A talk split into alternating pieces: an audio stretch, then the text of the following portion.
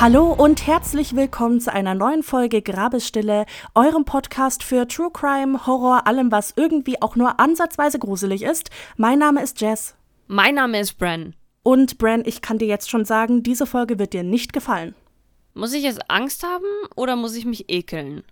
Du wirst sehr wütend werden, du wirst dich ekeln, du wirst die Menschheit hassen. Also eigentlich eine typische Grabestille-Folge, wenn ich mich so an die letzten paar zurückerinnere. Ach, schön. Weißt du, wie alt gewohnt. Ja, echt, heute können wir den Tee sehr gut gebrauchen. Hau mal raus, welchen trinkst du heute? Ich trinke heute den Lakritz-Tee von Yogi Tea. Yogi Tee, weiß nicht, wie man das genau ausspricht. Also es ist geschrieben Tea, so wie in Englisch. Und den haben wir tatsächlich von unseren Hörern bekommen. Und zwar, glaube ich, war das von Chrissy. Und äh, wenn mich nicht alles täuscht, hatte Chrissy auch gesagt, dass der Lakritz-Tee einer der Favorites ist, persönlich. Also ich meine, ich liebe ja Lakritz, ne? Das wissen wir ja alle. Leider ja. Aber ich wusste nicht genau, was ich jetzt davon halten sollte, dass es Lakritztee gibt. Und der riecht halt wirklich richtig würzig, ne? Und ich finde auch, der riecht nach Weihnachten. Und er schmeckt auch wirklich gut. Also er schmeckt auch sehr würzig und ich finde den Geschmack allgemein überraschend, aber nicht schlecht. Okay, und wie viele Teeblätter gibst du dem dann? Also ich hätte halt von dem Lakritztee irgendwie ein bisschen mehr Lakritzgeschmack erwartet. Weil ich meine, er ist schon da, aber ich meine, vielleicht muss ich auch ein bisschen mehr trinken. Das kann ich dir vielleicht am Ende der Folge nochmal sagen. Aber ich würde dem jetzt aktuell, nachdem ich nur so ein, zwei Schluck hatte, so sieben von zehn Teeblättern geben. Jetzt wäre es mal interessant zu wissen, Chrissy, wenn du das hier hörst, sag uns mal, wie viele Teeblätter der von dir bekommt, damit wir da so ein bisschen Vergleich haben. Aber lustigerweise trinke ich heute auch einen Tee, den uns Chrissy geschickt hat, nämlich einen Tee, der heißt Tag am Meer von Bünding Tee und das ist anscheinend ein Bio-Hibiskus, Aprikose und Zitronenverbene-Tee. Ich weiß nicht, was Zitronenverbene ist, aber Zitrone ist oh, immer gut. Aber es hört sich richtig gut an. Übel, es hört sich richtig gut an und er ist auch ziemlich gut. Er schmeckt sehr subtil. Ich merke nicht so ganz diesen Aprikosenaspekt, aber es ist wirklich nicht schlecht. Ich bin ein großer Hibiskus-Fan und ich würde sagen, der Tee bekommt von mir auch eine 7 von 10. Da sind wir heute einfach mal auf demselben Nenner gekommen. Da sind wir uns heute mal einig. Ausnahmsweise. Ja, heute in dieser Folge haben wir irgendwie sehr viel Community-Sachen mit drin, denn nicht nur der Tee wurde uns von der Community zugesendet, sondern auch der Fall, den ich heute mitgebracht habe. Das heißt, alles, was dieser Fall in euch auslöst, bitte macht mich nicht dafür verantwortlich, macht die Person dafür verantwortlich, die sich diesen Fall gewünscht hat. Hast du jetzt einfach die ganze Schuld abgeschoben? Sowas von. Und wenn ich dir diesen Fall erzähle, wirst du danach auch wissen, warum ich die Schuld dafür abschieben möchte. Okay, okay, ich bin gespannt. Ich weiß nicht, worum es geht. Oh, Honey. Ich kann dir nur sagen, du bist nicht bereit für diesen Fall. Das habe ich jetzt schon öfter gehört in unserem Podcast und ich war tatsächlich noch nie bereit für irgendeinen Fall. Von dem her glaube ich dir das. Deswegen weißt du, du kannst mir vertrauen, wenn ich das sage. Der Fall wurde sich gewünscht von Eleanor-1808. Ich habe letztens auf Instagram gecheckt und sie folgt uns nicht mehr, aber Eleanor, falls du das hier hörst, warum? Warum hast du uns so? Grüße gehen raus an Eleanor, die uns hasst. Um das mal in Perspektive zu setzen, wie unvorbereitet du auf diesen Fall sein wirst. Diese Empfehlung von Eleanor kam vor sehr, sehr, sehr, sehr, sehr, sehr langer Zeit rein. Ich muss sagen, unsere Crime-Liste ist fast endlos mit Fällen, die wir gerne noch bearbeiten wollen und Fällen, die sich gewünscht wurden von der Community. Und Eleanor war eine der ersten, die sich irgendetwas jemals gewünscht hat in diesem Podcast. Und endlich sind wir dazu gekommen, das zu machen. Das ist ja schon länger her, ne? Genau. Und es gibt auch einen Grund, warum das schon länger her ist. Denn original habe ich diesen Fall im Oktober 2021 angefangen zu recherchieren. Also ja, Oktober 2021. Und dann hast du dich geweigert und dir gedacht, nee, nee, da mach ich jetzt nicht weiter. So in etwa war das. Also im Oktober 2021, also über ein Jahr mittlerweile ist es her, dass ich angefangen hatte, diesen Fall zu recherchieren. Ich habe mir die ganzen Informationen rausgeschrieben, etc. pp. Und ich konnte einfach nicht diese Story dazu schreiben, weil mich dieser Fall von der Recherche her so fertig gemacht hat, dass ich wirklich einfach eine Pause brauchte. Und diese Pause ist jetzt mittlerweile schon über ein Jahr, äh, hat sich hingezogen. Und das sollte dir eine ungefähre Idee geben, wie schlimm ich diesen Fall finde und wie sehr ich diesen Fall hasse. Ja, ich habe schon Angst. Also äh, ich freue mich da gar nicht drauf, weil ich glaube, das ist bisher auch noch nicht passiert, dass du dich dann geweigert hast, weiterzumachen. Ja, also ich habe eigentlich sogar mit dem Gedanken gespielt, den Fall gar nicht zu machen.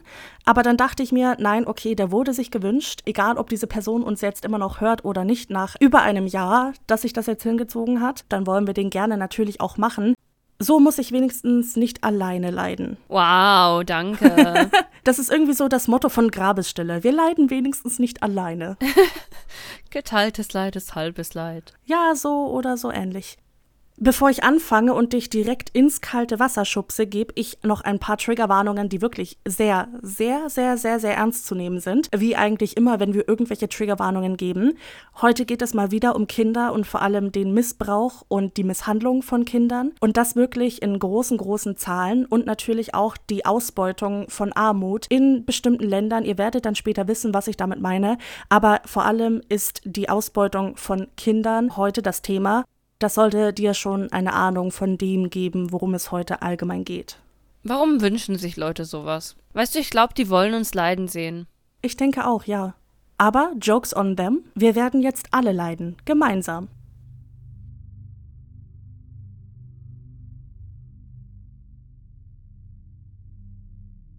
Mehr als 760 Millionen Menschen leben weltweit in Armut. Das bedeutet, dass sie von weniger als einem Dollar 90 pro Tag leben müssen. Dass die Reichtümer dieser Welt unfair verteilt sind, ist also kein Geheimnis, und dennoch geht die Schere zwischen arm und reich mit jedem Jahr weiter auseinander. Während manche Menschen in der Hoffnung auf Klicks kiloweise Essen verschwenden, um lustige Videos für TikTok zu drehen, ist der Bauch manch eines Kindes aufgebläht vom Hunger. Doch nicht nur das Fehlen von Nährstoffen oder sauberem Trinkwasser ist eine Gefahr für Kinder, die in Armut leben müssen. Manchmal sind es die Menschen, auf deren Hilfe sie angewiesen sind, die ihre Leben komplett auf den Kopf stellen können. 1. April 1986 Christina Huckle bringt in der britischen Stadt Ashford, Kent, einen kleinen Jungen zur Welt. Sie und ihr Ehemann Edwin geben ihm den Namen Richard. Er ist kein auffälliges Kind, eher still und zurückhaltend, und das ändert sich auch nicht, als er in die Schule kommt. Wenn, dann fällt er nur für kleinere Delikte auf, über die man gut und gerne hinwegsehen kann, wie zum Beispiel der Verkauf von gefälschten Pokémon-Karten auf dem Schulhof.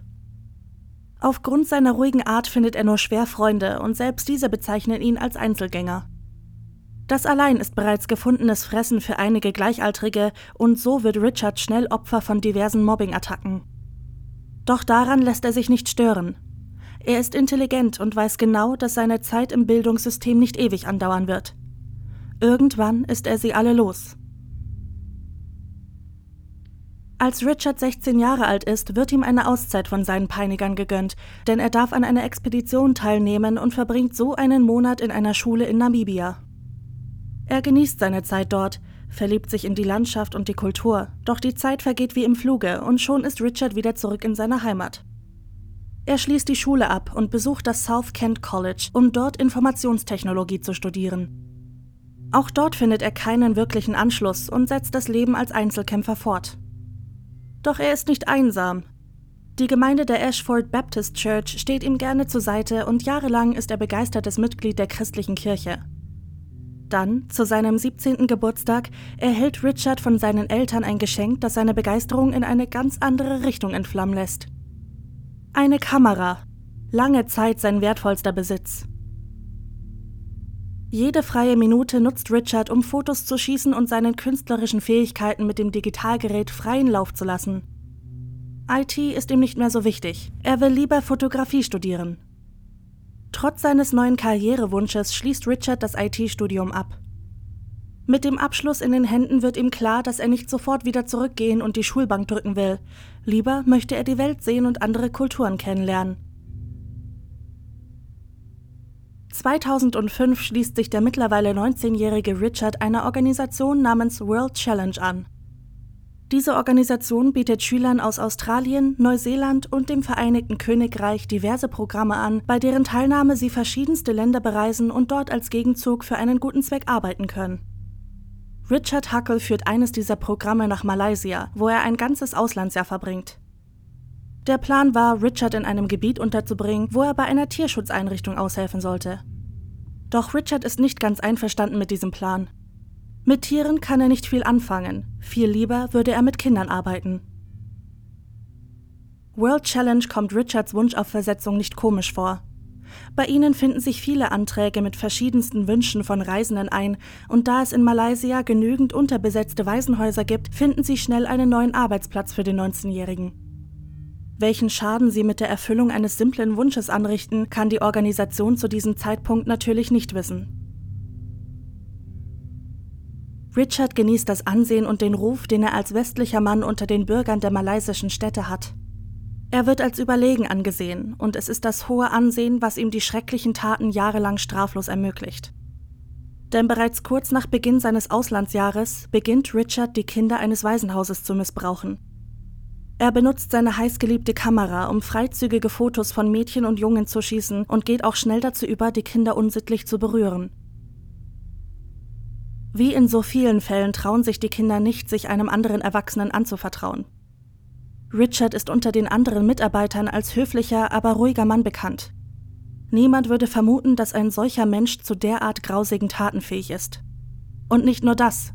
Viele der Opfer sind noch so jung, dass sie Richards Missbrauch weder bewusst einstufen noch verstehen können. Die geistigen Narben, die nach solch einer Tat bleiben, werden sie jedoch wahrscheinlich ein Leben lang mit sich herumtragen. Während seiner Zeit im Waisenhaus schreibt Richard immer mal wieder Einträge für seinen Blog, in denen er schlecht über die World Challenge Organisation und die anderen Reisemitglieder redet. Es dauert nicht lange, bis dieser Blog entdeckt wird und somit macht er sich bei seinen Mitreisenden unbeliebt. Im Oktober 2005 wird Richard Huckle vom Waisenhaus in die Praise Church versetzt, wo er als Englischlehrer in der Sonntagsschule arbeiten soll. In seinem Tagebuch schreibt Richard von diversen Aktivitäten, die er mit den Schülern erlebt. Man muss zwischen den Zeilen lesen, um die grausamen Wahrheiten hinter den harmlosen Worten zu verstehen. Der Pastor der Praise Church behauptet später, dass Richard zu keinem Zeitpunkt allein mit den Kindern war und immer nur zusammen mit einer weiteren Aufsicht arbeitete. Ob man seinen Worten Glauben schenken kann, ist jedoch fragwürdig, da Richard in seinen Tagebucheinträgen regelmäßig von Entspannungszeit mit den Kindern schrieb. Auch wenn Richards Missbrauch an den Kindern noch immer ungesehen bleibt, geht bei der World Challenge Organisation schon bald eine Beschwerde gegen ihn ein. Richard habe die Kinder geschlagen, heißt es dort. Und diese Anschuldigung wird sehr ernst genommen. Sofort wird Richard aus dem Programm geworfen. Er ist nicht länger Teil des World Challenge Teams. Doch Richard muss nicht lange um seine Zukunft bangen, denn die Praise Church bietet ihm an, ihn als freien Mitarbeiter einzustellen ein Angebot, welches er nur zu gerne annimmt. Also bleibt Richard trotz der bekannten Gewaltvorwürfe bei der christlichen Gemeinschaft. Er beginnt Tamil zu lernen, eine der Hauptsprachen Malaysias, um sich besser mit den Schülern der Sonntagsschule und den anderen Angestellten unterhalten zu können. Dass er nun auch ihre Sprache spricht, steigert das Vertrauen in Richard Huckle. Regelmäßig wird er von den Familien der Gemeinde zum Essen eingeladen. Diese Tatsache nutzt Richard auch sehr bald zu seinem eigenen Vorteil, denn ein kleines Mädchen hat seine Aufmerksamkeit erregt. Sie ist drei Jahre alt und ebenfalls Teil der Praise Church Gemeinde. Was er ihr antut, ist der Stoff für Albträume. Richard vergewaltigt das kleine Mädchen mehrere Male, während er den Akt filmt. Mehr als einmal zwingt er das Mädchen dazu, das Video anzusehen, während er sie erneut vergewaltigt. Als sich das Kind an seinen Vater und die Polizei wendet, wird ihr lediglich gesagt, sie solle still sein. Richards Taten bleiben also ungestraft. Bald darauf weitet Richard seinen Kreis aus und arbeitet nun nicht nur noch für die Praise Church. Er findet ein kleines Dorf, in welchem er sich als Fotograf und Englischlehrer vorstellt. Er behauptet, Fotos vom Leben der Bewohner machen zu wollen und bietet an, den Kindern des Dorfes Englischunterricht zu geben. Das Dorf ist so erfreut über Richards Großzügigkeit, dass sie ihm sogar eine Bleibe organisieren. Richard wird sich an ungefähr 29 Kindern in diesem Dorf vergreifen. Wieder beginnt er mit expliziten Fotos, bevor er auch dazu übergeht, die Kinder zu berühren. Die Kinder waren zwischen vier und sieben Jahren alt. Seine Handlungen bleiben auch diesmal nicht unbemerkt. Während einige Bewohner des Dorfes sagen, dass Richard wie ein normaler junger Mann auf sie gewirkt hat, meinen andere, dass er ihnen mehr als komisch vorkommt. Doch wieder wird ihnen nur geraten zu schweigen. Sie alle leben in Armut, können sich kaum das Essen auf dem Tisch, geschweige denn Bildung für ihre Kinder leisten. Sie sollen froh sein, dass es jemanden gibt, der ihren Kindern kostenlose Englischstunden gibt, wird ihnen gesagt.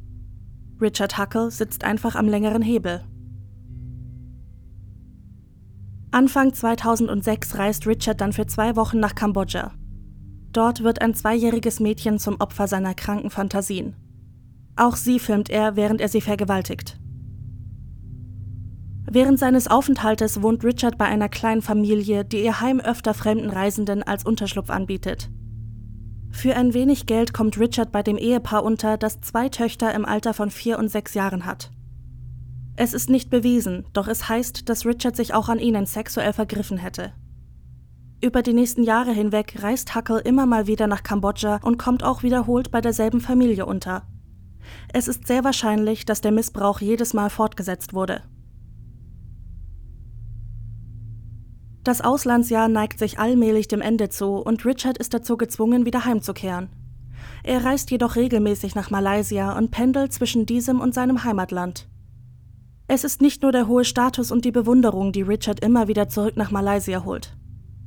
Seine Erfahrungen haben ihn gelehrt, wie einfach es ist, seine sexuellen Triebe in einem Land wie diesem auszuleben. In einem Land, in dem es genug Dörfer gibt, deren Armut das Schweigen der Bewohner garantiert. In 2010 entscheidet sich Richard dazu, gänzlich nach Malaysia zu ziehen. Kuala Lumpur, die Hauptstadt Malaysias, ist nun seine neue Heimat. Über die Cambridge University erwirbt Richard ein Zertifikat, welches es ihm erlaubt, offizielle Englischkurse für Erwachsene zu geben. Doch Richard entscheidet sich dazu, stattdessen ein Studentenvisa zu beantragen und in Kuala Lumpur einige IT-Kurse abzuschließen. Nebenbei arbeitet er als selbstständiger Fotograf an den Rändern der Stadt. Nach Abschluss seiner Kurse erstellt Richard mehrere Webseiten, auf denen er sich als Englischlehrer anpreist. Das ermöglicht ihm leichten Einlass in verschiedene Einrichtungen, in denen sich hauptsächlich Kinder aufhalten. Waisenhäuser, Kirchen und Schulen engagieren ihn als Englischlehrer, doch das ist nicht seine einzige Strategie. An belebten Stränden treibt sich Richard mit seiner Kamera herum und schießt Fotos von spielenden Kindern. Danach verwickelt er ihre Eltern in ein Gespräch und bietet ihnen an, die Fotos als Print zu erwerben. Er geht auch noch einen Schritt weiter und bietet den Familien an, den Kindern kostenlosen Englischunterricht zu geben.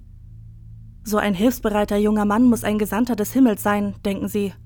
Sie wissen nicht, welchem Monster sie Einlass in ihr Heim gewähren.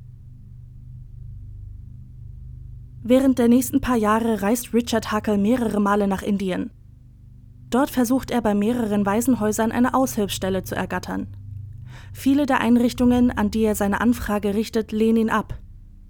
In späteren Befragungen sagen die zuständigen Mitarbeiter aus, dass Richard ihnen ein komisches Gefühl gegeben hatte und sie ihn darum nicht einstellen wollten.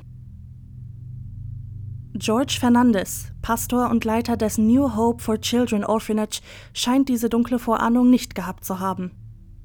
Er begrüßt Richard in seinem Waisenhaus, der sowohl Englischstunden anbietet, als auch Fotos als Werbematerial für die Einrichtung. Pastor Fernandes lässt Richard sogar in seinem eigenen Haus wohnen. Doch Richard muss bald feststellen, dass George Fernandes nicht so einfach hinters Licht zu führen ist wie manch anderer. Er behält Richard immer im Auge und lässt ihn glücklicherweise nie allein mit den Kindern. Fernandes fällt auf, dass Richard angestrengt Augenkontakt vermeidet und ständig nervös wirkt. Er ist nicht die erste Person, die Richard als rattenartig beschreibt. Richard bleibt nur zwei Tage bei Pastor Fernandes, bevor er ohne einen genauen Grund wieder abreist. Zum Abschied sagt er noch, dass er das Waisenhaus gerne wieder besuchen würde, doch nach seiner Abreise hört Pastor Fernandes nie wieder von ihm. Auch wenn Richard auf dieser Reise nicht die Möglichkeit hatte, sich an den Kindern des Waisenhauses zu vergreifen, so richtet er doch trotzdem weiterhin erheblichen Schaden an. Denn die Videos und Fotos, die er bei seinen grausamen Akten gesammelt hat, behält er natürlich nicht für sich. Schon seit 2005 lädt Richard Fotos auf diversen Kinderpornografie-Seiten im Dark Web hoch und verkauft seine Videos dort. Tausende Dateien auf diesen Seiten stammen von ihm, doch sein Lieblingsanbieter ist eine Website namens The Love Zone. Es ist eine der meistbesuchtesten pädophilen Webseiten im Dark Web mit rund 45.000 Mitgliedern aus der ganzen Welt. Einer der Hauptgründe, aus denen diese Seite so viel Beliebtheit genießt, ist ihre Sicherheit. Jegliche verdächtige Aktivität wird sofort blockiert und das System der Love Zone garantiert, dass ihnen keiner der Besucher zum Verhängnis wird. Denn nur wer auch Material hochlädt, darf Material konsumieren. Je mehr Material ein Besucher freigibt, desto höher steigt er in den Rängen der Love Zone und schaltet damit mehr Inhalte frei. Ein schreckliches System, das die Seite lange genug am Leben hält. Doch es ist auch diese Seite, die Richard bald zum Verhängnis werden wird. Huckles Festnahme beginnt jedoch nicht in der Love Zone. Sie beginnt mit Project Spade, einer Organisation der kanadischen Polizei, die sich mit der Aufspürung und Schließung von kinderpornografischen Seiten und der Festnahme ihrer Benutzer und Betreiber beschäftigt. Im Oktober 2010 tritt Project Spade undercover mit einem Mann aus Toronto in Kontakt. Dieser offenbart sich ihnen als Brian Way. Der 42-Jährige ist der Betreiber von Azov Films, einer Website, auf der man kinderpornografische Inhalte käuflich erwerben und zu sich nach Hause schicken lassen kann. Über mehrere Monate hinweg sammeln die Beamten unter Project Spade Daten und Informationen, die sie in die Arme von Brian Way führen sollen. Am 1. Mai 2011 bekommen sie dann endlich grünes Licht von den Gerichten. Mit mehreren Durchsuchungsbeschlüssen verschaffen sie sich schließlich Zugriff zu Brian Ways Standort in Toronto. Brian wird sofort festgenommen und jede Art von Medium, welches er in seiner Wohnung hat, wird beschlagnahmt. Insgesamt erhalten sie Tausende von Fotos, auf denen der explizite Missbrauch von Kindern gezeigt wird, sowie weitere 45 Terabyte kinderpornografische Inhalte durch die Suchaktion. 45 Terabyte. Druckt man diese auf Papier, hätte man einen eineinhalb Meter hohen Stapel gefüllt mit Kinderpornos. 386 Kinder werden bei der Auswertung der Daten identifiziert. Das jüngste von ihnen gerade einmal fünf Jahre alt. Sie stammen aus aller Welt, der Ukraine, Spanien, Rumänien und Australien. Brian Way erhält für seine Taten eine Haftstrafe von gerade einmal zehn Jahren. In 2016 wird die ohnehin viel zu niedrige Haftstrafe jedoch noch einmal abgesenkt, nachdem Brian davon berichtet, während seiner Untersuchungshaft misshandelt worden zu sein. Nach einer neuen Berechnung seiner Haftstrafe bleiben ihm dann nur noch 20 weitere Monate im Gefängnis sowie eine Geldstrafe von 20.000 Dollar. Brian Way ist also schon seit langem wieder auf freiem Fuß. Dank Project Spade wurden innerhalb von drei Jahren ca. 348 Benutzer verschiedener Dark-Webseiten festgenommen. Darunter auch ein Mann aus Queensland, Australien, welcher zufälligerweise auch Besitzer eines Nutzerkontos der Lovezone war. Ein glücklicher Fund für die Ermittler. Schon lange haben sie nach einem Weg in dieses pädophilen Netzwerk gesucht. Mithilfe des Accounts versuchen die Beamten, den Betreiber der Website ausfindig zu machen. Sie sind sich sicher, dass auch er in Australien lebt, da einige seiner hochgeladenen Inhalte die australische Landschaft beinhaltet. Es schränkt die Suche massiv ein, dennoch stellt sich die Mission als äußerst kompliziert heraus. Sie müssen die Nadel im Heuhaufen finden und alles, was sie dafür zur Hilfe haben, ist ein einziges Wort. Hires. So beginnt der Besitzer der Love Zone so gut wie jeden seiner Posts. Es ist seine persönliche Form der Begrüßung. Paul Griffith, ein Officer der Task Force Argos, entscheidet genau da anzusetzen. Es scheint speziell genug und ist ihre einzige Hoffnung. Sie beginnen mit einer einfachen Google-Suche. Nicht viele scheinen ihre Sätze mit Hires zu beginnen, doch die meisten Nutzer, die die Beamten finden, sind weiblich und passen somit nicht ins Suchprofil. Mit so wenigen Anhaltspunkten ist die Suche ein reines Glücksspiel. Doch Fortuna scheint den australischen Beamten wohlgesonnen, denn nach ein paar weiteren Suchstunden stoßen sie auf einen Beitrag in einem Forum für Fahrzeuge. Der Nutzer beginnt seinen Beitrag mit Hires und auch sein Nutzername enthält ähnliche Elemente wie der des Betreibers der Love Zone. Könnte das der Mann sein, den Sie schon so lange suchen? Im Beitrag sucht der Nutzer nach einem Delta 4x4 Bodylift Kit für sein Auto. Ein Officer des Argos-Teams gibt sich im Forum als Privatanbieter aus und schickt eine Nachricht an den Verdächtigen, in welche er nach dem genauen Modell des Wagens fragt. Netterweise erhält er neben einer Antwort auch ein Foto des Autos. Der Verdächtige hatte sich nicht die Mühe gemacht, das Kennzeichen zu verbergen. Mit dem Kennzeichen haben sie endlich die Informationen, die sie brauchen, um den Mann zu identifizieren, der das wahrscheinlich größte pädophilen Netzwerk seiner Zeit betreibt. Es handelt sich dabei um den 32-jährigen Shannon McCool. Diesmal dauert es nicht so lange, um einen Durchsuchungsbeschluss zu bekommen, und als sie 2011 an der Tür von Shannon McCool klopfen, öffnet ihnen der Gesuchte selbst und macht ihnen den Job so einfach, wie es nur geht. Denn während einer der Beamten Shannon die Handschellen anlegt und ihm seine Rechte verliest, findet ein anderer seinen bereits geöffneten Laptop. Sie müssen sich nicht einmal mehr anmelden oder irgendwelche Daten entschlüsseln. Ein unglaublicher Gewinn für die Taskforce Argos, nur geschmälert durch den Schock, den sie alle empfinden, nachdem sie herausfinden, dass Shannon McCool selbst im Beamtenstand steht. Er arbeitet bereits seit zehn Jahren mit Pflegekindern aus aller Welt zusammen, trotz der offensichtlichen Anzeichen für seine dunklen Fantasien. Shannons Kollegen berichten davon, dass sie oft der Meinung waren, dass Shannons Art mit den Kindern umzugehen sehr unpassend war.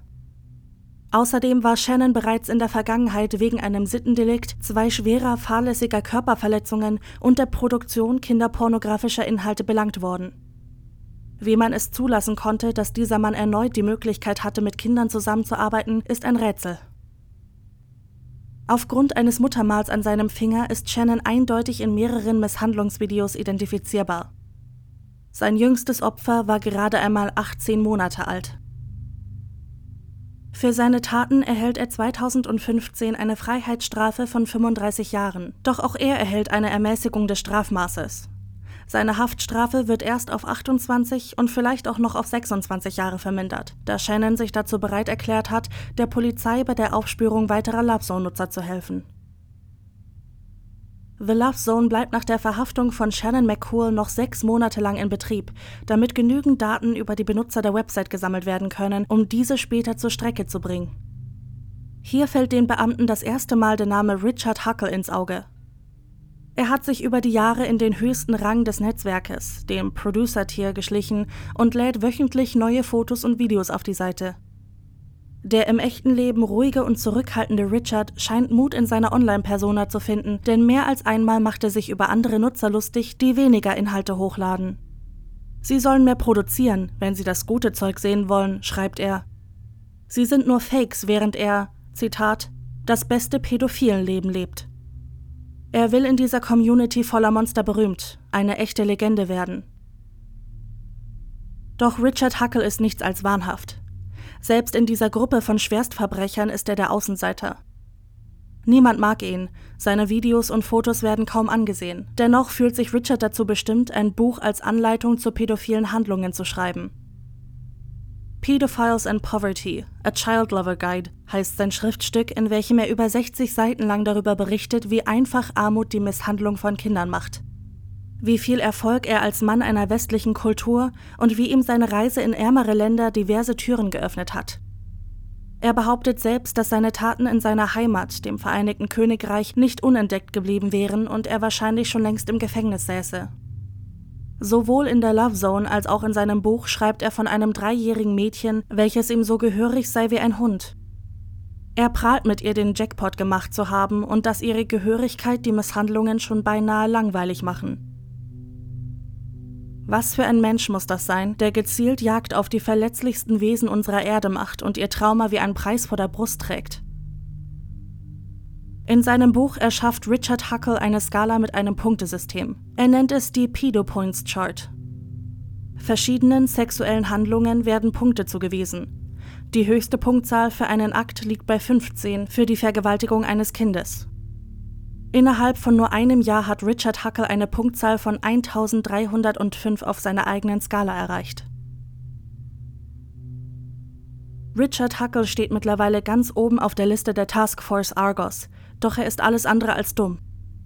In allen Fotos und Videos zensiert er nicht nur die Gesichter der Kinder, sondern auch die Landschaft und Hintergründe und löscht sämtliche Metadaten. Wieder stehen die Beamten vor einem Rätsel, doch Chatverläufe und kleine Unachtsamkeitsfehler Hackers machen es ihnen möglich, seinen Standort einzugrenzen. Einer der Nutzer schreibt im Lovezone Forum: Es ist schade, dass du so weit weg bist. Diese Nachricht beantwortet Richard mit: Ich bin wahrscheinlich näher, als du denkst. Dieser kleine Hinweis, zusammen mit rekonstruierten Hintergründen, bringt die Taskforce Argo nach Südostasien. Malaysia, um genauer zu sein. Den entscheidenden Schubs in die richtige Richtung gibt Richards liebster Besitz selbst. Seine Kamera. Richard hatte nämlich bei einigen seiner Produkten versäumt, die Informationen über das Kameramodell aus den Metadaten auszuradieren. Mit dieser Information im Hinterkopf durchsuchten die Ermittler Fotoseiten wie Flickr nach Fotos geschossen im Südosten Asiens mit dem speziellen Typ der Olympus-Kamera. Sie fanden alltägliche Bilder von malaysischen Kindern, alle von Richard Huckle. Seine E-Mail-Adresse wurde ihnen praktisch auf dem Silbertablett präsentiert und konnte nicht nur seinem LoveZone-Account zugeordnet werden, sondern führte auch direkt auf seine Business-Seite. Huckle Photography Productions. Standort Malaysia. Die Taskforce hatte ihren Mann. Durch Richards Business-Seite stoßen die Beamten auch auf seinen privaten Facebook-Account, auf dem er unschuldig aussehende Fotos von sich und einigen Kindern gepostet hat. Da Richard jedoch aus Britannien stammt, wird der Fall an die britische Polizei weitergeleitet, die sich sofort daran macht, sich mit der malaysischen Exekutive in Kontakt zu setzen. Doch alle Beweise, die bisher gesammelt wurden, sind für die Beamten in Malaysia nicht genug, um Richard auszuliefern oder eine inländische Verhaftung zu erlauben. Richard Huckle bleibt für vier weitere Monate unberührt in Malaysia. Es ist nicht bekannt, ob und wie viel Schaden Richard innerhalb dieser Monate anrichten konnte. Erst im Dezember 2014 bietet sich den britischen Ermittlern die Möglichkeit zuzuschlagen. Richard will seine Familie über die Weihnachtsfeiertage hinweg besuchen kommen und sobald er einen Fuß über die britische Grenze setzt, wäre es dem Beamten erlaubt, ihn endlich festzunehmen. Jetzt müssen sie nur noch abwarten. Am 19. Dezember 2014 ist es dann soweit. Richards Flug erreicht die Landebahn und er wird noch am Flughafen festgenommen. Sein Laptop, seine Kamera und weitere Geräte werden beschlagnahmt, doch die Daten darauf sind verschlüsselt. Richard schweigt während seinem Verhör. Er öffnet nur den Mund, um ein leises Kein Kommentar herauszubringen. Trotz der erschreckenden Beweislage kommt Richard auf Kaution wieder frei, da bei ihm keine Vorstrafen vorliegen. Jedoch nur unter der Bedingung, dass er bei seinen Eltern wohnt und das Land nicht verlässt. Doch Richards Freiheit hält nicht lange an. Im Elternhaus verlangt seine Mutter die Wahrheit zu wissen und Richard gesteht ihr seine schrecklichen Taten. Ohne zu zögern ruft Christina Huckle die Polizei und bittet sie, ihren Sohn abzuholen und einzusperren. Sie setzt ihn sogleich auf die Straße. Richards erneuter Antrag auf Entlass gegen Kaution wird abgelehnt und bis zu seiner Gerichtsverhandlung im Januar 2016 verbringt er seine Zeit in Untersuchungshaft. In 92 Punkten soll Richard Huckle angeklagt werden und es dauert eine ganze Stunde lang, diese zu verlesen. Die Verhandlung wird in drei separate Sitzungen mit drei verschiedenen Juries aufgeteilt. Das Gericht ist sich darüber einig, dass keine Jury die Gesamtheit der Beweise sehen sollte und den Jurymitgliedern wird nach der jeweiligen Verhandlung therapeutische Hilfe zur Verfügung gestellt. Insgesamt 20.283 Bilder von der Misshandlung diverser Kinder werden dem Gericht vorgelegt. Auf über 1000 von ihnen ist Richard Huckle dabei zu sehen, wie er die Misshandlungen vornimmt. Auch wenn diese Zahlen bereits erschreckend hoch sind, zeigen sie nur einen kleinen Prozentsatz der im Laufe der Ermittlungen gefundenen kinderpornografischen Medien. Zuerst plädiert Richard noch auf unschuldig und ändert erst im April 2016 seine Meinung. Er übernimmt die Verantwortung für 71 der 92 Anklagepunkte und wegen seiner Kooperation entscheidet sich das Gericht dafür, die restlichen 21 Punkte gegen ihn fallen zu lassen. Aufgrund des Materials lassen sich 23 Kinder als Opfer von Missbrauchshandlungen durch Richard Huckle identifizieren. Die Dunkelziffer liegt nach den Schätzungen der Ermittler jedoch bei weit über 200. Das jüngste seiner Opfer war ein gerade einmal sechs Monate altes Baby. Am 6. Juni 2016 wird schließlich das Urteil gegen Hackel ausgesprochen. Ihn erwarten 22 lebenslängliche Haftstrafen mit einem Minimum von 25 Jahren. Im Angesicht seines Strafmaßes behauptet Hackel, den Kindern keinen langfristigen Schaden zugefügt haben zu wollen. Richards Leben im Gefängnis ist nicht gerade das einfachste. Wie in den bisherigen Gruppendynamiken seines Lebens ist er auch hier der Außenseiter und wird von seinen Mithäftlingen alles andere als gut behandelt. Einer der Gefangenen hat es besonders auf Richard abgesehen. Paul Fitzgerald sitzt selbst aufgrund von mehreren Sexualverbrechen eine Strafe im Gefängnis ab und nachdem er von Richards Taten erfährt, macht er es sich zur Aufgabe, Gerechtigkeit einzufordern. Über eine Woche hinweg fesselt, knebelt und vergewaltigt Paul Richard mehrere Male. Er wirkt ihn mit einem Kabel, führt Richard einen Löffel anal ein, bis dieser den unteren Teil des Darmes erreicht und bricht ihm den Kiefer. Paul präpariert einen Stift mit einer Rasierklinge und führt diesen dann in Richards Nase ein. Mit eben diesem Gerät setzt Paul Richards Haftstrafe am 13. Oktober 2019 schließlich ein abruptes Ende und tötet Huckle. Vor Gericht behauptet Fitzgerald, dass er vorgehabt hatte, Teile Huckles zu kochen und zu essen, doch die Wachtmänner hätten ihn zu schnell in seinem Vorhaben unterbrochen. Ob Richard Huckle somit ein gerechtes Ende erreicht hat, das liegt natürlich im Auge des Betrachters. Man kann jedoch nur hoffen, dass seine Geschichte uns die Augen für die Missstände auf der ganzen Welt öffnet und wir so vielleicht für eine sichere Zukunft für unsere Kinder sorgen können.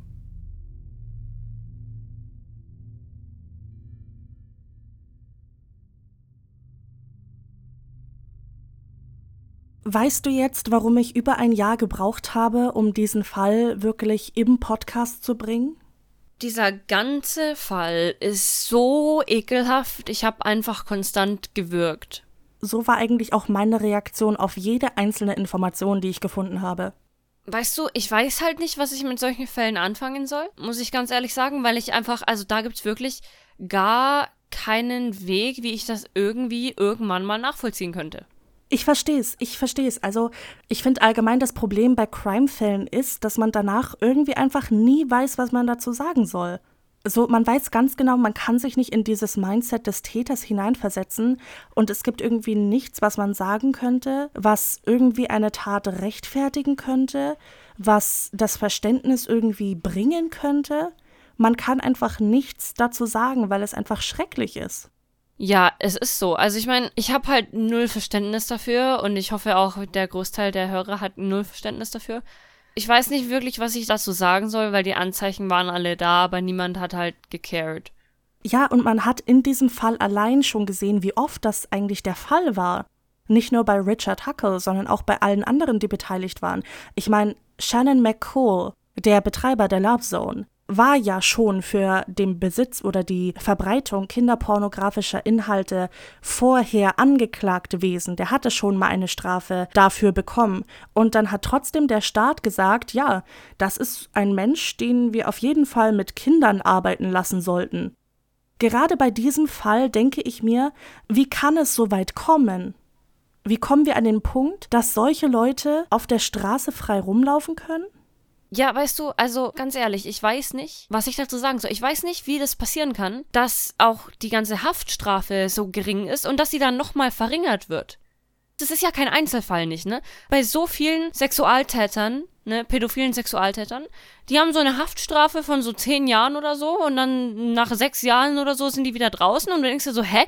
Weißt du, die haben das Schlimmste, meiner Meinung nach, das Schlimmste getan, was man machen kann. Und zwar sich an einem unschuldigen Kind vergehen, das sich nicht mal wehren kann. Weißt du, wir haben es ja vorhin gehört, dann hast du so Kinder, die nicht mal ein Jahr alt sind oder nicht mal zwei Jahre alt sind. Und dann hast du Menschen, die vergehen sich an solchen Kindern und dann kommen die nach 10, 20 Jahren wieder aus dem Gefängnis raus, nur weil sie sagen, ja, aber was, wenn ich dir helfe, noch mehr von diesen Leuten zu finden? Wäre das nicht eine Idee?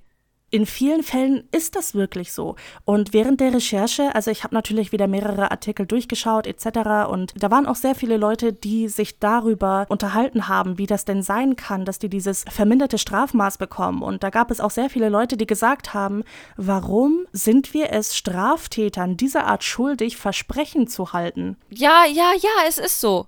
So, warum setzen wir es daran, diesen Straftätern Honig ums Maul zu schmieren? Ja, also ich verstehe ja auch nicht, wie die dann überhaupt nochmal irgendwo in einem Beruf landen können, wo sie was mit Kindern zu tun haben. Also das verstehe ich ja gar nicht, diesen Aspekt. Also wie kann das passieren? Wie? Du stellst doch vorher Fragen und also vor, vor allem, wenn man mit Kindern arbeitet, dann verlange ich doch ein Führungszeugnis von den Leuten. Als ich mein Praktikum machen musste im Kindergarten, musste ich ein Führungszeugnis vorlegen und ich war 13 Jahre alt. Ja, du musst halt ein Führungszeugnis, du musst sowieso aktuell für alles ein Führungszeugnis vorlegen. Also ich arbeite an der Kasse und brauche da auch eins. Das Ding ist, ich weiß nicht, wie es in Australien, wo halt McCool herkommt oder Britannien ist, oder ich weiß auch nicht mal, wie es in Deutschland ist, aber in Amerika ist es ja immer so, wenn du ein Sexualverbrecher bist, dann musst du, wenn du irgendwo hinziehst, den Leuten in deiner Umgebung sagen, dass du ein Sexualverbrecher bist. Also du musst das bekannt machen. Ich glaube nicht, dass das hier so ist. Oder auch in Australien oder so. Ich glaube auch nicht, dass es hier so ist. Bei Australien, keine Ahnung, habe ich keine Informationen. Aber in Amerika musst du es ja bekannt machen. Und ich denke mir, wenn sowas schon so gehandhabt wird, dann kann ich mir nicht vorstellen, dass die da irgendwie nichts davon gewusst haben, dass er ein Sexualverbrecher ist, der Art vor allem. Und ihn dann anzustellen, ich verstehe nicht, was denen durch den Kopf gegangen ist. Also ganz ehrlich, das ist ja, lächerlich. Das ist absolut lächerlich. Wie, wie, wie kann man sich denken, dass das eine gute Idee ist? Können wir auch nochmal drüber reden, wie krank das ist, dass der ein Buch geschrieben hat? Also, weißt du, ich sag halt bewusst krank, ne? Ja, da wollte ich gleich auch nochmal drauf zu sprechen kommen, aber jetzt, wo du das ansprichst, mache ich das am besten gleich. Das Ding mit Pädophilie ist, dass man das objektiv betrachten sollte, aber einfach nicht kann. Pädophilie ist eine Krankheit. Niemand kann etwas dafür. Niemand hat sich das ausgesucht und niemand hat das in der Hand. Was die betroffenen Leute aber in der Hand haben, ist, ob sie in diese Richtung auch handeln. Das Handeln liegt ihnen in der Hand. Man kann niemanden dafür verurteilen, welche Krankheit er hat, natürlich nicht. Aber wenn diese Person dem Ganzen dann nachgibt, sich keine Hilfe sucht, ich weiß, es ist super schwer, sich dafür Hilfe zu suchen, diesen Schritt zu wagen, aber wenn man demnach handelt, dann ist das für mich unverständlich. Und das sind die Leute, über die wir heute reden. Nicht die Leute, die diese Krankheit haben und versuchen, damit zu leben, nie strafbar geworden sind, etc. Das sind nicht die Leute, die wir heute meinen. Wir meinen die Leute, die wirklich demnach danach gehandelt haben. Und ich finde, Richard Huckle ist einer der schlimmsten der Art, weil er, glaube ich, nicht mal gesehen hat, dass sein Handeln falsch ist. Ja, und die Sache ist ja auch nicht nur handeln, sondern auch dann das verbreiten, damit andere Leute dem auch nachhandeln können. Ganz genau. Und ich finde, in Richard Huckles Handlungen liegt so viel Sadismus. Es ist, also, weißt du, nee. Ich meine, dass er seinen Akt gefilmt hat, dieses Mädchen dann noch dazu gezwungen hat, das alles anzuschauen, während er weiterhin Dinge mit ihr getan hat. Das ist absolut purer Sadismus meiner Meinung nach und hat auch nichts mit komplett objektiver Triebbefriedigung zu tun. Weißt du, was ich meine? Das ist kein, ah, der konnte sich ja nicht helfen, weil er hat ja eine Krankheit, bla bla bla. Bullshit, nein.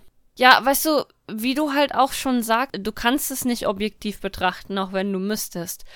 Und weißt du, du hast diese ganze Geschichte vorgelesen und ich habe so oft gewürgt. Ich pack das einfach nicht, weil ich, ich verstehe das nicht, ich kann das nicht nachvollziehen. Es hat sich konstant gesteigert. Also er hat ja nicht mal gesagt, so ja, ähm, fühl da Reue oder so, dass ich diese Dinge getan habe oder ich versuche aufzuhören mit diesen Dingen. Nein, nein, er schreibt ein Buch darüber, damit andere Leute auch sehen, wie einfach es ist, wenn du halt ins richtige Land gehst. Und wenn wir uns auch noch mal anschauen, was in diesem Buch stand, er hat diese Skala erfunden, diese Pedo Points Chart. Das alles war für ihn nichts weiter als ein Spiel. Es ist so ekelhaft. Und wenn man bedenkt, dass die höchste Tat, die Vergewaltigung, 15 Punkte bringt und er in einem Jahr über 1300 Punkte gesammelt hat, ich möchte nicht wissen, was er alles getan hat, um auf diese hohe Punktzahl zu kommen. Nee, ehrlich nicht. Also, weißt du, ich finde es auch richtig, dass sie dann gesagt haben, wir teilen das auf in drei verschiedene Juries. Also, das kannst du ja niemandem antun. Definitiv, aber das denke ich mir bei sehr vielen Fällen, die mit Kinderpornografie oder dergleichen zu tun haben. Es gibt immer mindestens eine Person, die sich den ganzen Mist vorher anschauen muss, um eben das Beweismaterial auszuwerten. Ich möchte nicht diese Person sein. In diesen Programmen sitzen ja auch ewig viele Beamte und schauen sich Tag für Tag Kinderporno-Videos oder Inhalte an, um der Sache auf den Grund zu gehen, herauszufinden, wer es hochlädt, wo es herkommt und alles, ne? Und also, nee. Es heißt ja auch, dass die Suizidrate in diesen Rängen recht hoch ist und ich kann mir gut vorstellen, warum. Ja. Nee, also, weißt du, ganz ehrlich, ich weiß genau, ich könnte das nicht. Und ich find's halt krass, ich will jetzt nicht sagen bewundernswert, ne, dass es halt diese Leute gibt, die das machen. Aber ich habe schon sehr viel Respekt davor, dass die Leute das machen, um eben diese Seiten schließen zu können das macht ja auch was mit dir, wenn du dir tagtäglich diese Inhalte reinziehen musst. Und jeder geht damit natürlich unterschiedlich um. Bren, ich habe bei der Recherche und beim Schreiben dieses Falls teilweise geheult wie ein Schlosshund und habe über ein Jahr gebraucht, um diesen Fall wirklich zu bringen. Über ein Jahr. Und manche Leute sitzen wirklich da und müssen das konsumieren, um solche Sachen zu verhindern. Weißt du, ich sitze hier und beschwere mich darüber, ich bin eigentlich voll die Pussy, weißt du?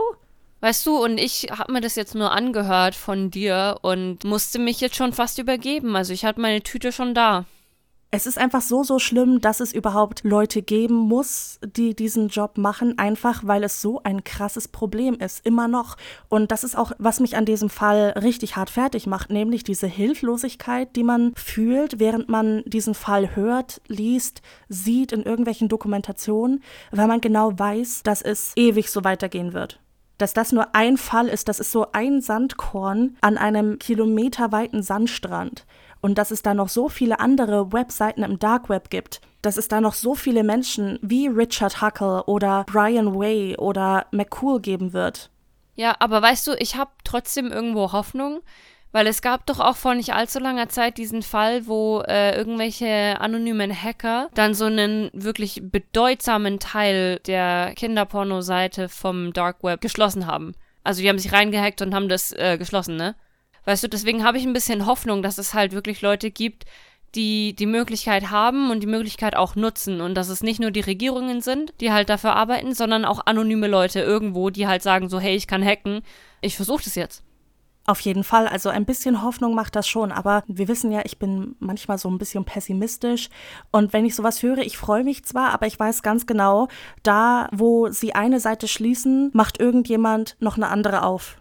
Das ist klar, das ist sowieso klar. Das ist wie so eine Hydra, weißt du? Du musst immer damit rechnen, dass immer wieder neue Seiten geöffnet werden und in Betrieb genommen werden.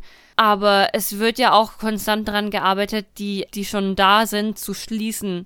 Weißt du, es ist halt irgendwie so ein ewiger Kreislauf. Vor allem, wenn die Leute dann eh nach 10, 15 Jahren wieder rauskommen, dann machen die ja einfach weiter. Das hatten wir ja schon.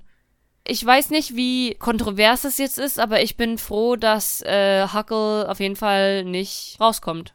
Ja, das wollte ich eigentlich vorhin auch noch sagen. Ich meine, wir kriegen ja immer mehrere Meinungen, wenn wir über das Thema Todesstrafe und so reden. Verstehe ich voll, das ist ein Thema, da kann man nicht sagen ja oder nein zu 100 Prozent. Da muss man immer so viele Aspekte beleuchten. Und ich bin jetzt mal so vage wie in den anderen Fällen, wo wir uns darüber geäußert haben. Ich sage nicht, dass es gut ist, dass er getötet wurde im Gefängnis. Ich sage nur, dass ich mich besser damit fühle, zu wissen, dass er nicht mehr auf dieser Erde weilt. Ja, und auch, dass die Möglichkeit nicht mehr besteht, dass er rauskommt. Und dass er vielleicht ein bisschen was von dem Schmerz, den er in seiner Lebzeit verursacht hat, auch noch gespürt hat. Ja, ich meine, das ist jetzt wieder dann die Frage so, wie weit runter kannst du gehen, bis du auf dem gleichen Level landest. Deswegen will ich sowas gar nicht wirklich sagen, sondern halt eher so, ich bin froh, dass die Möglichkeit nicht existiert, dass er wieder rauskommt. Und ich denke auch, die Welt ist ein besserer Ort ohne ihn. Ja, ich verstehe, was du meinst. Und an sich wünschte ich, ich könnte dir zustimmen und sagen, ich möchte mich nicht auf das Niveau runterbegeben, zu sagen, ja, ich bin froh, dass er gefoltert wurde, bla bla bla. Was ich auch nicht sage an der Stelle, ne? Just saying. Ja. Aber dann lasse ich das alles nochmal Revue passieren und sehe mir diese Zahlen an. Über 200 Opfer, wahrscheinlich, Dunkelziffer. 1305 Punkte auf seiner Skala über 20.000 Inhalte, die nur vor Gericht gezeigt wurden. Ne? Die jüngste sechs Monate alt. Das sind so Sachen, die kommen mir dann in den Kopf und ich denke mir, mein Gott, ich hätte diesem Mann fast noch Schlimmeres angetan. Ja, ich weiß, was du meinst. Also, das ist wieder die Sache, dass du es nicht objektiv beurteilen kannst, ne? Ja, auf jeden Fall, auf jeden Fall. Ich möchte nochmal auf das Thema zurückkommen, dass das einfach immer wieder passieren wird. Ich habe am Anfang ja schon ein paar Zahlen genannt, wie viele Menschen weltweit ungefähr an Armut leiden, in Armut leben. Und diese Zahl wird einfach nur noch größer. Ich meine, jetzt in Deutschland spüren wir mal langsam, wie es so sein könnte, einfach kein Geld zu haben. Und wir könnten uns immer noch nicht mal ansatzweise vorstellen, wie das Leben in manchen Teilen von zum Beispiel Malaysia ist. Ja, ja, ich weiß, was du meinst. Es wird einfach immer nur noch mehr Armut geben, einfach weil Menschen scheiße sind. Und gerade in diesen Ländern ist das, was wir jetzt hier gehört haben, so ein krasses Problem. Teilweise, weil sich Menschen halt einfach nicht mehr anders zu helfen wissen. Ja, aber die Sache ist ja, also was mich eben so heftig mitnimmt, ne, ist, dass es nicht mal nur die, ich sage mal, die armen Länder sind. Das sind ja auch Dinge, die passieren in Europa oder in äh, reicheren Ländern. Ja, definitiv, es ist überall ein Problem. Aber ich meine, Richard Huckle hat selbst geschrieben auf dieser Love Zone Forum-Seite, dass seine Taten in Großbritannien zum Beispiel, wo er herkommt, niemals möglich gewesen wären, weil er da schon lange im Gefängnis gesessen hätte. Aber eben diese Eltern und die Erwachsenen dort so verzweifelt sind, dass er da einfach freier Hand gelassen wurde und er machen konnte, was er wollte. Und ich finde, das ist sowas, da müsste man ansetzen, unbedingt, aber es wird einfach niemals so kommen. Und das macht mich richtig hart fertig zu wissen, dass ich jetzt hier sitze, diesen Podcast aufnehme und nichts dagegen tun kann, weil ich halt einfach nicht die Kapazitäten habe, wie jetzt zum Beispiel jemand anderes. Ja, ja. Ich meine, weißt du, ich denke mir immer so, okay, du kannst halt Hoffnung haben, aber ich habe jetzt auch nicht die Fähigkeit, dass ich irgendwie tatsächlich was dagegen unternehme. Weißt du, was ich meine? Dass ich halt irgendwie tatkräftig durchgreife. Ich will ja an die Menschheit glauben. Ich will nichts lieber als an die Menschheit glauben. Aber dann lese ich so einen Fall und gleichzeitig sehe ich auf TikTok, wie zum Beispiel Elon Musk Twitter für was weiß ich, wie viele Milliarden gekauft hat oder 14 Millionen, irgendwas mit 14, irgendwas Milliarden oder Millionen. Jedenfalls Unsummen an Geld, die ich mir nicht mal vorstellen könnte. Er hat sich Twitter gekauft, hat es behandelt wie ein Spielzeug, was jetzt dazu geführt hat, dass Twitter ein totaler Dumpster-Fuck ist, weil er nicht darüber nachgedacht hat, wie er irgendein Geschäft wie Twitter behandeln muss. Nein, es ist ja alles nur ein Spielzeug, das man drei Tage lang benutzt, dann ist es vielleicht kaputt oder uninteressant und dann wirft man es weg. Weißt du, solche Dinge sind möglich, während die Sache wie Richard Huckel passieren kann. So wie kann das sein, dass es eine Person gibt, die so viele Reichtümer besitzt, dass er Milliarden raushauen kann, einfach nur für Spielzeug sozusagen, aber gleichzeitig andere Kinder mit Blähbauch herumlaufen müssen, weil sie so einen Hunger haben und sich selbst verkaufen müssen. Ja, also ich meine, wir hatten ja schon, ich glaube, hier und da mal einen Fall, wo sich dann auch Leute aufgrund der Armut prostituiert haben. Und es ist ja auch nichts anderes, dass du dich verkaufst, ne? Was halt dann natürlich nochmal eine Stufe krasser ist, wenn deine Eltern dich verkaufen, sag ich mal. Ich finde es auch heftig, wie Leute tatsächlich da einfach wegschauen können. Und ich meine, wir müssen ja nicht mal so krass gehen und sagen, okay, die Eltern prostituieren jetzt ihre Kinder. Wir können ja auch schon klein anfangen. Kinderarbeit ist noch in so vielen Ländern legal. Und da frage ich mich wirklich, wie kann das sein? Wie kann das sein, dass es so viele Menschen gibt, die unglaublich überbezahlt sind, unglaublich überbezahlt, während Kinder sich wirklich die Knochen brechen und Langzeitschäden davontragen und sich die Finger wund arbeiten und irgendwelchen Lungenkrebs bekommen von Asbest oder was. Ja, ich meine, die meisten Kinder leben wahrscheinlich nicht mal bis sie 20 sind. Ja, es ist schon wirklich heftig teilweise übel. Das sind so Sachen, die verstehe ich nicht. Also ich würde jetzt mal von mir behaupten, ich habe ein recht gutes Verständnis von der Wirtschaft. Und ich habe auch ein gutes Verständnis davon, wie die Welt funktioniert. Also ich bin jetzt nicht so optimistisch und sage, ja, wenn wir alle an einem Strang ziehen, dann geht das schon und mit der Macht der Freundschaft ist alles möglich. mit der Macht der Freundschaft. Kennt man ja aus Filmen, ne? Mit der Macht der Freundschaft. Die Liebe regelt. Nee, da bin ich schon so realistisch und sage, nein, das ist einfach nicht möglich. Wir Menschen sind halt einfach nicht so. Es wird immer Leute geben, die mehr haben als andere und es wird immer Menschen geben, die Pech haben im Leben und an der unteren Schicht kratzen. Das wird immer so sein. Aber das ist etwas, was ich nicht verstehe, dass wir aktiv alle zusehen dabei, wie manche Menschen Milliarden, Milliarden, Milliarden für Häuser und Autos und Uhren und Schmuck und Alkohol ausgeben, während andere sich nicht mal Essen leisten können, während andere nicht mal eine ganze Mahlzeit pro Tag teilweise haben können. Ja. Du stellst jedes Mal wieder fest, wie ungerecht die Welt doch ist. Ja, und das ist so einer der Gründe, warum mich der Fall so richtig fertig macht. Es gibt natürlich sehr, sehr viele Punkte. Ich glaube, da bin ich nicht alleine.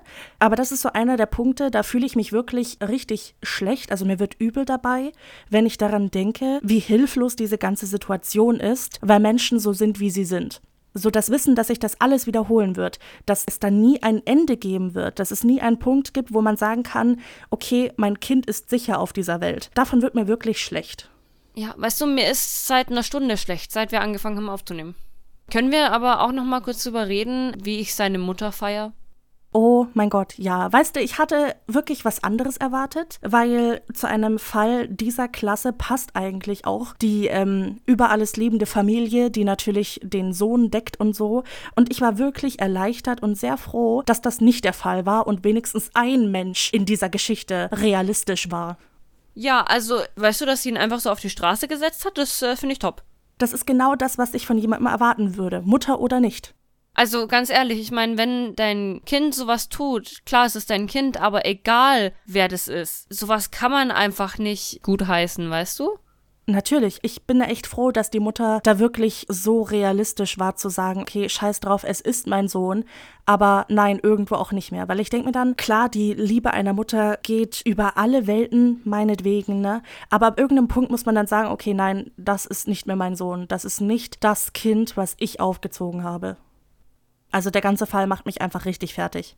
Ich finde es fast schon schade, dass ich diese Episode ähm, natürlich editen werde, weil gerade nach dieser Story haben wir sehr viele Sprechpausen drin, sehr viele Schweigeminuten, sage ich mal. Ja, weil ich es einfach nicht pack, also. Ich weiß nicht, was ich sagen soll. Es zeigt, wie sprachlos uns dieser Fall macht. Ich werde es natürlich rausschneiden, weil niemand hört sich einen Podcast an, um dann einfach nur zwei Minuten Schweigen mittendrin zu haben. Aber trotzdem, Hauptsache ihr wisst, das Schweigen war da. Es war irgendwie so ein Schweigen und dann in Rage reden und Schweigen. Ja, so in etwa. Aber es ist ja heftig. Also ich, ich bin, ich komme da nicht drüber weg und es nimmt mich immer noch mit zu hören, dass Kinder misshandelt wurden, die noch nicht mal ein Jahr alt waren. Ja, auf jeden Fall. Und ich denke, das ist auch so ein Fall, der wird uns auch auf ewig verfolgen. Das kann ich jetzt schon sagen. Das mit dem Schlaf wird nichts heute. Schlafen wir überhaupt irgendwann mal? Ja, also nach dem jetzt nicht mehr, du. Vielleicht kann uns ja ein Fun Fact noch ein bisschen retten. Ja, das kommt jetzt drauf an. Wir können es ja mal versuchen, wobei ich da eigentlich auch schon wieder schwarz sehe. Sag mir doch mal eine Zahl zwischen 1 und 18. Ähm. Die 11. Fun Fact Nummer 11. Ed Gain, also der Plainfield Ghoul, einer der bekanntesten Mörder, tötete nur zwei Frauen und ist deshalb nicht einmal wirklich ein Serienmörder. Dafür grub er gerne Gräber aus. Krass. Das war jetzt nicht gerade hilfreich, weißt du? Ja. Ich glaube, wir brauchen neue Fun Facts. Ich glaube auch. Vielleicht bisschen schönere. Wir brauchen mal Fun Facts, die wirklich fun sind. Wie das eine Mal, wo uns jemand diesen Fun Fact von Puppies in Crime zugeschickt hat. Mit den Corgis und den Feen. Der war so süß, Mann.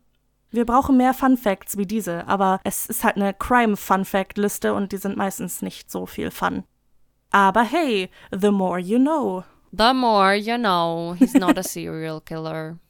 Ich denke, damit können wir getrost diese Folge beenden und den Fall vielleicht nicht hinter uns lassen, aber für heute mit diesem Fall abschließen. Bren, sag uns doch gleich mal, wo die Leute uns erreichen können. Mit wirklich Fun Facts bitte auf grabestille.podcast auf Instagram. Oder alternativ auch unter grabestille-podcast at web.de, um uns eine E-Mail zu schicken. Da könnt ihr dann gleich eine ganze Liste an Fun Facts hinschicken. Ja, bitte, mach die Arbeit für mich. so, dann war's das auch wieder für heute. Ich bin sehr froh, dass ich diesen Fall jetzt endlich von der Liste streichen kann, weil der hat da so gestanden und mich immer angestarrt und gesagt, hier, ich warte auf dich. Du weißt, dass du mich irgendwann machen musst. Ich bin sehr froh, dass ich den jetzt runternehmen kann. Jedenfalls wünschen wir euch einen wunderschönen Morgen, Mittag, Abend, je nachdem, wann ihr das hier hört. Und trotz dieses grausamen Falls, habt noch ein wunderschönes restliches Wochenende und wir hören uns dann beim nächsten Mal. Tschüss! Tschüss!